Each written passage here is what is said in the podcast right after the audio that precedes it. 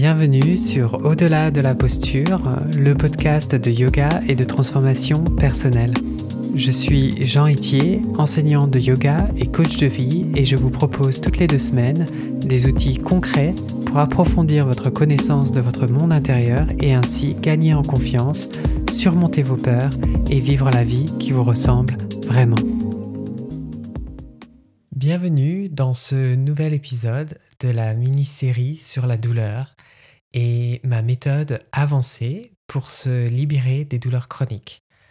Aujourd'hui, nous allons approfondir la deuxième étape de cette approche, c'est la lettre V, pour vivre son corps et ses émotions.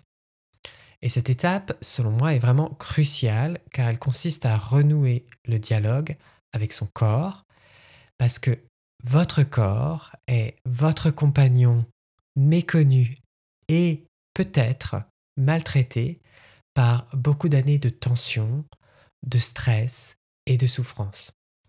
Il s'agit donc d'apprendre à l'écouter, à décoder ses messages et voire même ses cris de détresse. Mais aussi à accueillir les émotions refoulées, vos peurs, vos colères, votre tristesse, que parfois, peut-être, vous préférez ignorer. Car votre corps et vos émotions sont indissociables. En acceptant de vivre pleinement vos sensations et vos sentiments, aussi pénibles soient-ils, en les laissant vous traverser sans jugement, vous pouvez enseigner à votre système nerveux que vous êtes en sécurité. Et au cours de cet épisode, je vous guiderai à travers des exercices concrets pour apprendre à habiter votre corps, à vivre vos émotions, pour vous aider à vous libérer de vos douleurs. Je suis vraiment ravi de cheminer à vos, à vos côtés sur ce sentier qui est somme toute sinueux, mais ô combien libérateur. Donc prenez une grande inspiration et c'est parti. Pour véritablement vivre son corps et ses émotions au quotidien, il est essentiel de renforcer notre connexion à celui-ci. En effet, votre corps vous envoie en permanence des signaux sous forme de sensations diverses. Le problème, c'est que vous ne les remarquez pas toujours consciemment. Apprendre à distinguer les différentes formes de fatigue, par exemple.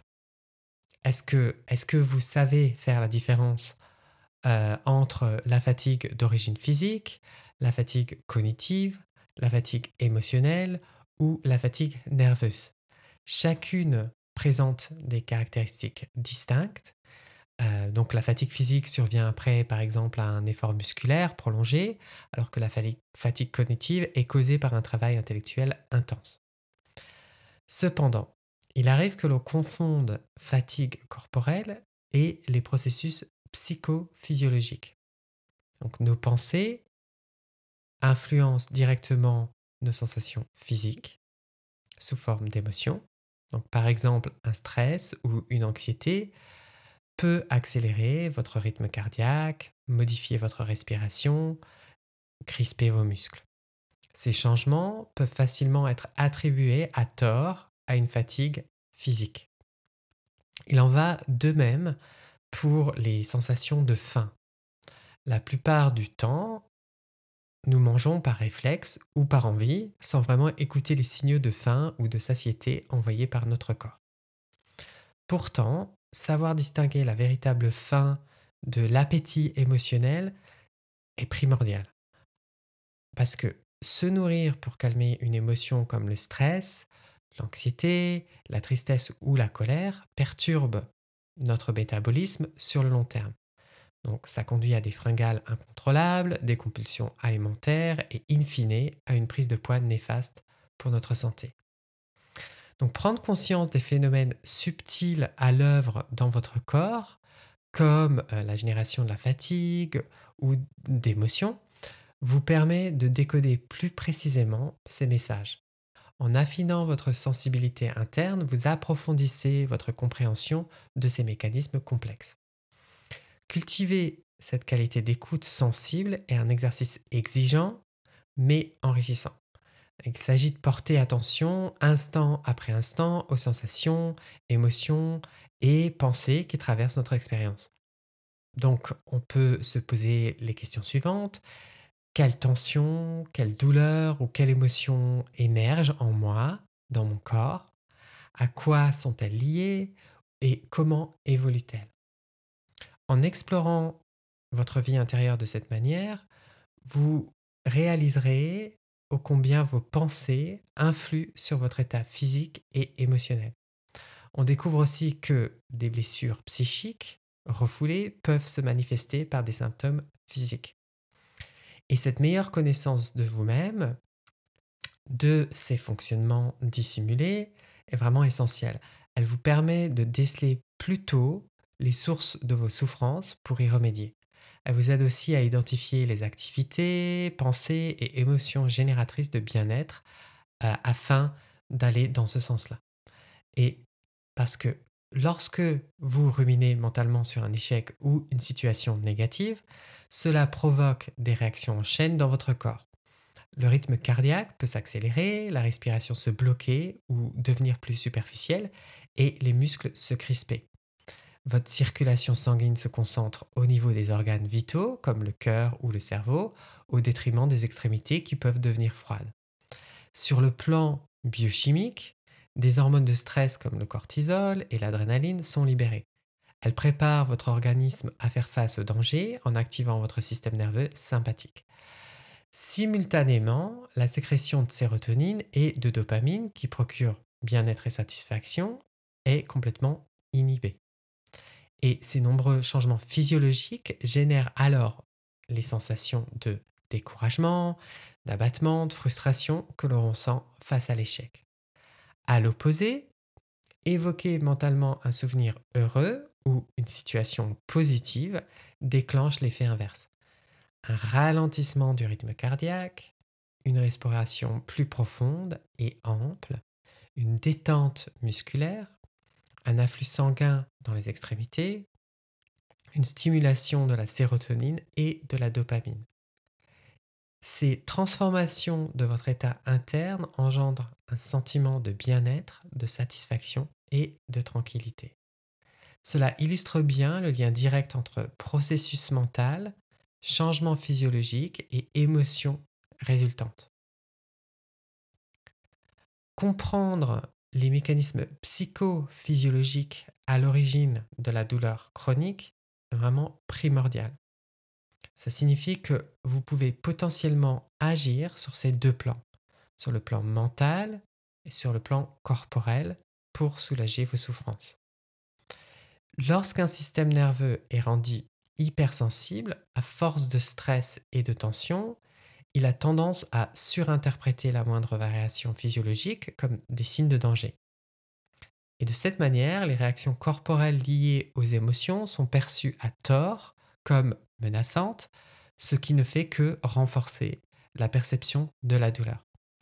Pourtant, ces émotions jouent en quelque sorte un rôle de protection hérité de notre évolution. Par exemple, la colère nous prépare à faire face à une agression en mobilisant notre énergie. La tristesse ou le découragement nous pousse à nous retirer d'une situation difficile pour penser nos blessures. Cependant, chez certaines personnes sensibles, ce mécanisme évolutif peut se dérégler et s'emballer en réponse à des euh, stimulus qui sont vraiment minimes. Heureusement, en ciblant les pensées et croyances erronées qui amplifient ces réactions émotionnelles et physiologiques, il est possible de désamorcer progressivement ce cercle vicieux avec la douleur. Parce que le problème ne survient que lorsque le cycle douleur-peur se met en place. Ce cycle dont je vous ai parlé dans l'épisode 48 du podcast. L'équation est toute simple. Si vous devez retenir quelque chose de cet épisode, c'est cette équation. L'équation est la suivante. Douleur chronique égale sensation physique plus émotion négative. Donc, je vous le répète, douleur chronique égale sensation physique plus émotion négative. Le plus souvent, cette émotion négative, c'est la peur. Mais ça fonctionne aussi avec la colère, lorsque vous en avez euh, marre d'avoir mal, ou avec le désespoir, lorsque vous ne voyez plus d'issue. Je ne dis pas que vous ne devez pas vous sentir anxieux, triste, frustré ou désespéré. Au contraire, vous devez apprendre à accueillir ces états même s'ils sont inconfortables.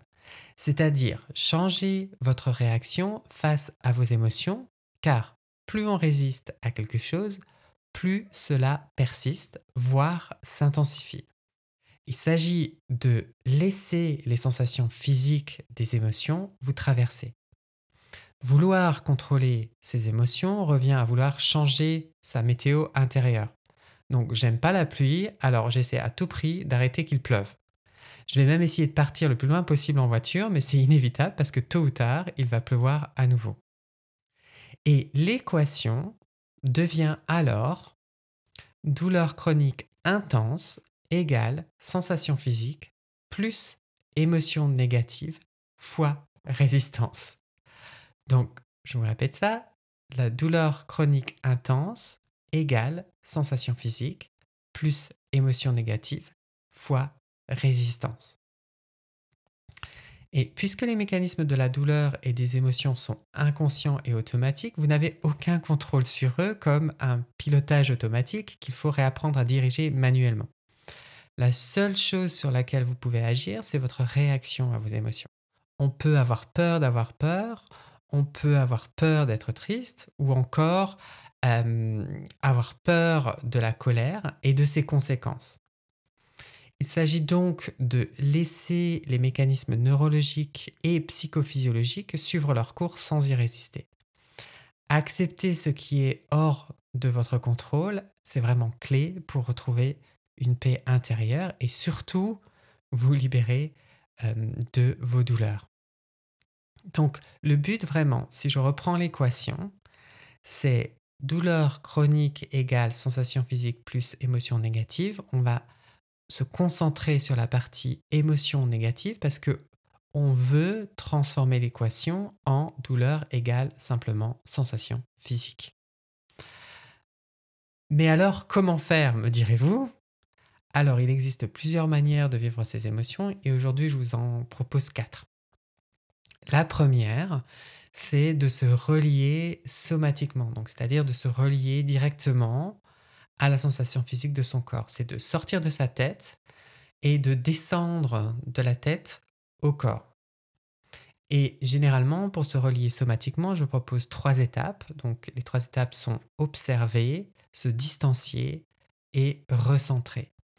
Donc observer, c'est remarquer déjà qu'il y a une sensation désagréable, euh, remarquer qu'on a un certain comportement, qu'on a certaines pensées, et on va se concentrer sur l'intensité de cette expérience et essayer de donner une sorte de pourcentage.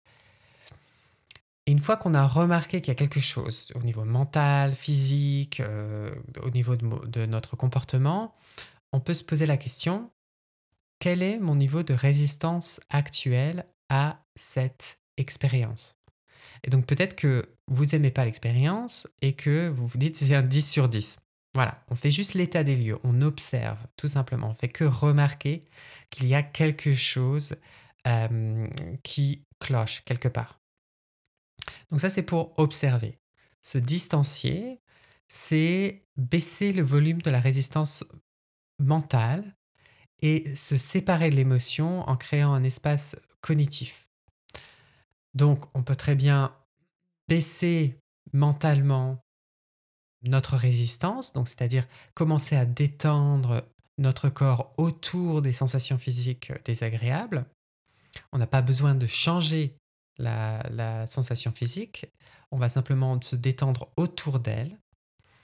Et on va se séparer de l'émotion pour ne pas s'identifier à l'émotion en peut-être se disant des choses du genre en, commençant nos phrases, on peut le dire à haute voix ou mentalement, on peut dire je remarque. Donc par exemple, je remarque une sensation physique dans mon corps. Donc je remarque une tension au niveau de la poitrine ou il y a dans mon corps de l'anxiété et l'anxiété se manifeste physiologiquement de cette manière, ou je fais l'expérience physique de, trois petits points, et vous pouvez décrire la sensation physique, décrire sa texture, euh, euh, décrire si elle est dynamique ou statique, euh, est-ce qu'elle a une couleur pour vous.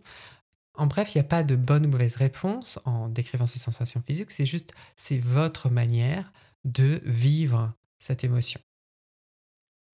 Donc ça, c'est se distancier. Donc on observe, donc on fait, on remarque là où on en est, on se distance, on essaie de créer de l'espace, et ensuite on va se recentrer. On va peut-être se relier à sa respiration ou à une sensation physique agréable, par exemple, et laisser émerger un mot et une image qui représente au mieux cette sensation physique euh, positive.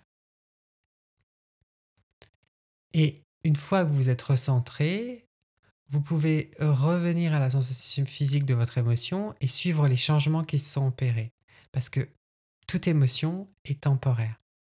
Donc c'est une façon de se séparer pour simplement remarquer que toutes vos émotions ne sont que des sensations physiques. Euh, il ne va rien se passer de grave, c'est juste désagréable. Et que si on reste assez longtemps avec une émotion négative, eh bien, la plupart du temps, ce qui se passe, c'est que cette émotion, elle se pose d'elle-même. C'est un peu comme une vague avec une intensité qui augmente et puis ensuite qui réduit. Donc ça, c'est la première façon de se relier à ces émotions, se relier somatiquement. Une deuxième manière, c'est de, de tenir un journal. De tenir un journal simplement pour commencer un petit peu à remarquer nos schémas.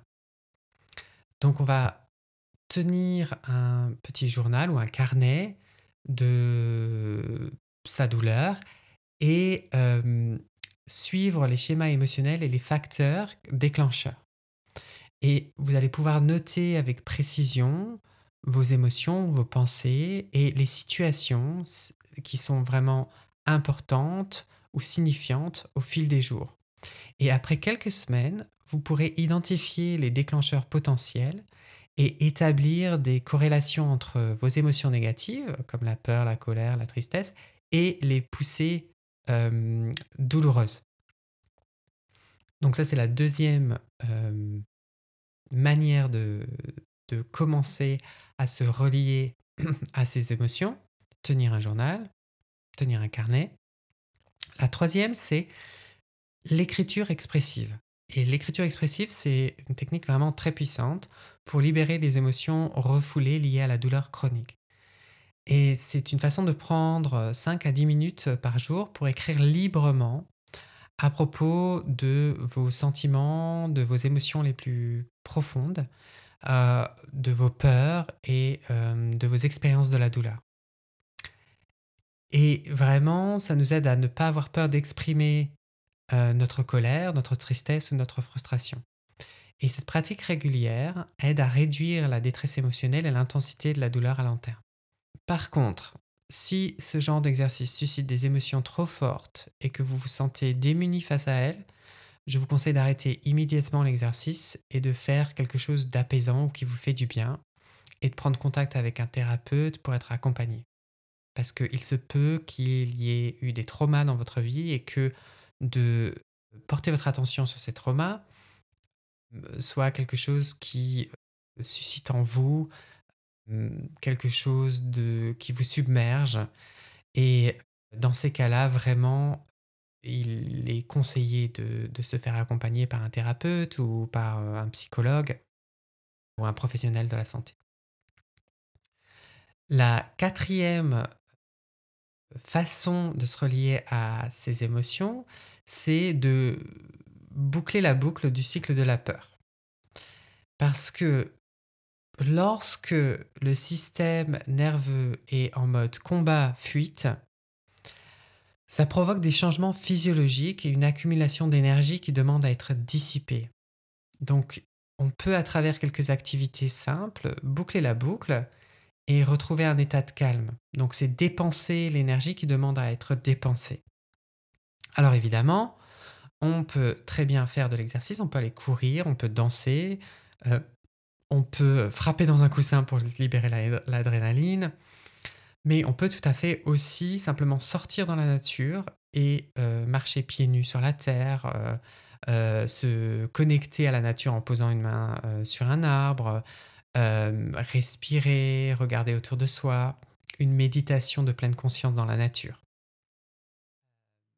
On peut aussi utiliser des techniques de relaxation, de contraction et de, décontraction des muscles. Donc vraiment le but c'est de d'essayer de dissiper l'énergie qui demande à être dissipée.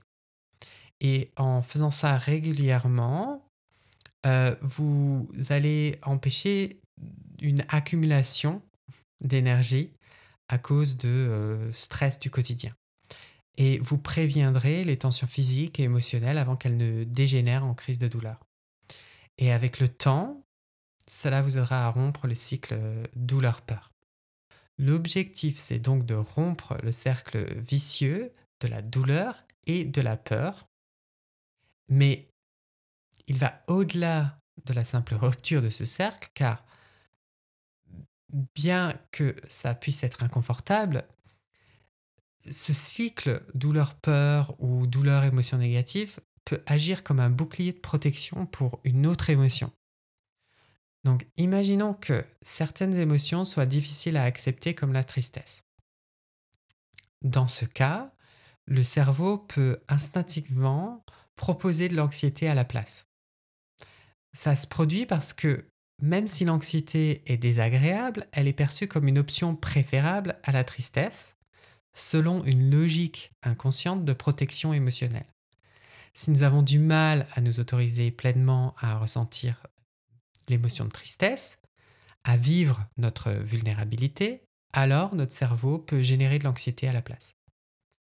Si nous avons du mal à nous autoriser pleinement à ressentir nos émotions, à vivre nos émotions, alors notre cerveau peut générer vraiment ce mécanisme de défense pour essayer d'une certaine manière de nous protéger. Et en effet, notre cerveau privilégie avant tout notre équilibre physique, mental et émotionnel. Donc si nous refoulons certaines émotions parce qu'elles déstabiliseraient trop notre état psychique, d'autres émotions comme considérées euh, moins pénibles peuvent émerger à leur place. Il est donc essentiel d'explorer en profondeur euh, votre paysage émotionnel et parce que certaines émotions refoulées vraiment nourrissent des mécanismes de compensation qui alimentent les douleurs chroniques. Et en accueillant la totalité de vos émotions, même si elles vous paraissent intolérables, alors les autres émotions protectrices n'auront plus lieu d'être maintenues. Et c'est vraiment la clé pour sortir du cercle vicieux de la douleur. J'espère que cet épisode vous a apporté un éclairage précieux sur le rôle crucial des émotions dans le cercle vicieux de la douleur, ainsi que des clés concrètes pour amorcer le chemin vers une vie euh, libre de ses souffrances physiques et morales. Parce que accueillir ces émotions, aussi pénibles soient-elles, est la première étape indispensable pour briser le cycle douleur-peur.